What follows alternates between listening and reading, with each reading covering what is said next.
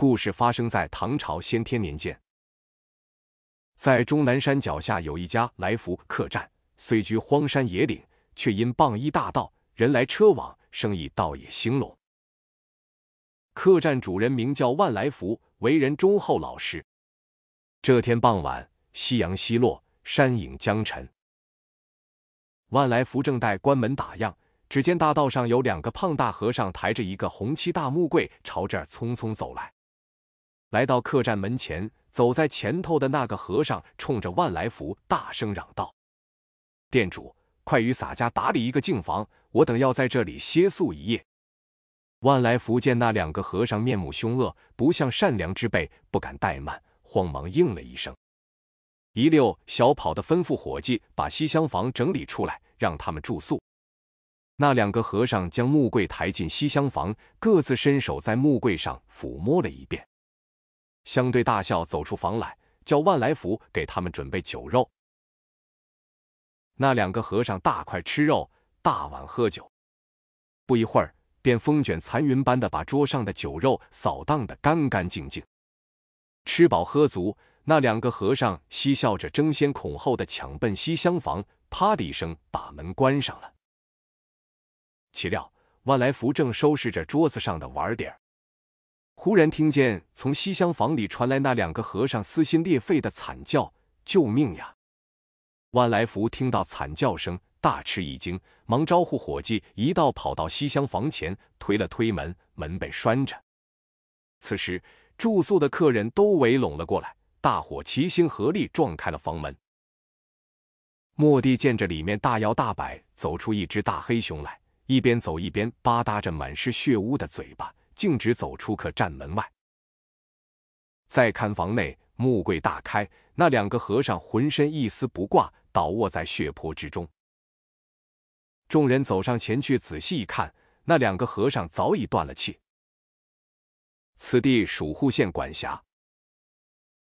户县知县哥王介接到报案后，立即带着随从前来查看。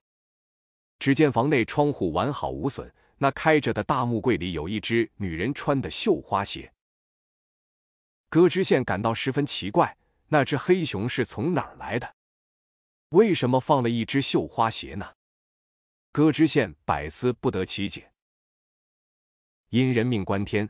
歌知县命人将万来福等一干人带到县衙的大牢关押起来，客栈也被封了门。由于案情复杂，歌知县便将此案报与上司，上司又逐级上报。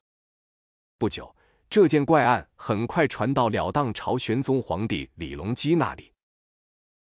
这日，李隆基与齐王李范、宁王李宪在花楼对榻饮酒赋诗作乐。席间，李隆基向诸王兄王帝说出这件事。谁料宁王李宪听罢，抚掌哈哈大笑起来，道：“妙哉！果然天网恢恢，疏而不漏。这两个秃驴自食其果，真该死啊！”李隆基愣住了，惊异的问：“王兄何出此言？若非你知道其中奥妙？”李宪捻须笑着回答：“我岂知其中奥秘？此事乃是微臣所为啊！”李隆基十分好奇的问道：“怪了，王兄何时去过那山野客栈？”李宪便兴致勃勃地道出端详。原来李宪性好狩猎。那天，李宪策马带领几个随从去终南山打猎，一路上飞鹰逐犬，好不热闹。只半天功夫，收获颇丰。回归途中。随从中的一个小厮在山脚下的一片树林子里发现了一个红漆大木柜。李现过去一看，见那木柜铁锁紧闭，感到十分奇怪，究竟是何人将这木柜藏放在这个人迹罕至的地方呢？李现吩咐随从把木柜打开看看。谁料木柜打开后，里面竟是一个容貌十分俏丽的姑娘。那姑娘走出木柜。翻身便扑倒在李现脚下，泪如雨下，哭泣着拜谢道：“多谢恩人救命。”李现吃惊的询问道：“姑娘，你姓甚名谁？家住哪里？为何你锁在木柜之中？”姑娘气诉说：“她名叫云托月，家住终南山不远的一个小镇子里，父亲是个做买卖的商人。一次，他父亲在长安城里从一个胡人手里购得一颗宝珠，据说常将这宝珠佩戴在身上，能辟邪镇妖、延年益寿。夜间，这颗宝珠还能放出光芒，照得屋里如同白昼。这是不知怎么传了出去。昨天半夜时分，突然有几个蒙面歹徒闯到了云托月的家中，举刀杀死了他的父母和一个年幼的小弟弟，抢走了那颗宝珠。后来又有两个和尚窜了进来，见他姿色出众，便强行把他装进了木柜。临走时，又放起了一把火，把云托月的家给烧了，毁尸灭迹，造成一个意外失火假象。那两个和尚把木柜抬到此地，却为争论云托月到底归谁占有而打起架来。打着打着，两人打累了，各自坐在一旁喘起了粗气。不久，那两个和尚协商定了，云托月归他们两人共同享用。云托月在木柜中把那两个和尚的对话全听在耳里，他感到又气又害怕，叫天不应，呼地不灵。他想保住清白的女儿之身，一死了之，可一时找不出寻死的法子来。他默默的求告上苍，能救他逃离魔掌。这时候天已大亮，那两个和尚怕被人怀疑，便把木柜放在这里，说是待天晚再来搬运。李现听罢云托月的哭诉，大怒，他心念一动，顿生奇想。命人把刚擒到的一只黑熊放进了木柜之中，照原样封锁完毕。由于忙乱之中，云托月挣扎失落的一只绣花鞋也被锁在了里面。事后，李现见云托月已无家可归，十分同情，便把她收为义女，带回了王府。天降傍晚，那两个和尚便迫不及待地赶到树林子里抬走木柜。他们来到来福客栈，本想要与云托月淫乐一番，谁料打开木柜，竟窜出一只大黑熊来，使得这两个和尚好事未成，反而送了两条性命。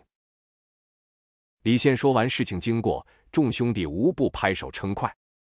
李隆基大笑道：“王兄此计妙矣！”李现道：“那两个秃驴罪有应得，死有余辜，着实可恼可恨。”李隆基听了。当即命人传谕户县知县歌王介，数名案由，令他速将店主万来福等人释放，同时要极力查办那伙抢劫宝珠并杀害云托月一家人的盗匪，追回宝珠。万来福受了一场虚惊，回到客栈又重新开业。因这场变故，竟使得他的客栈声名远扬，生意更加红火。不久。那伙歹徒一个不漏的落入了法网，被处以极刑。那颗宝珠也物归原主。那云托月为感念圣上替他报仇雪恨的恩德，把宝珠献给了李隆基。后来，李隆基又把这颗宝珠给了心爱的贵妃杨玉环，并叙说了这颗宝珠的由来。杨贵妃生了好奇之心，特地召见了云托月。她见他生的明眸皓齿，楚楚动人，琴棋书画。无一不精，又伶俐乖巧，善解人意，心中大为喜爱，遂留云托月做了他的心腹侍女。安史之乱中，杨贵妃被赐死于马嵬坡，云托月便隐居到民间，嫁给一个老实本分的种田郎。这是题外话了，不再细说。今天的故事就结束了。感谢您的观看。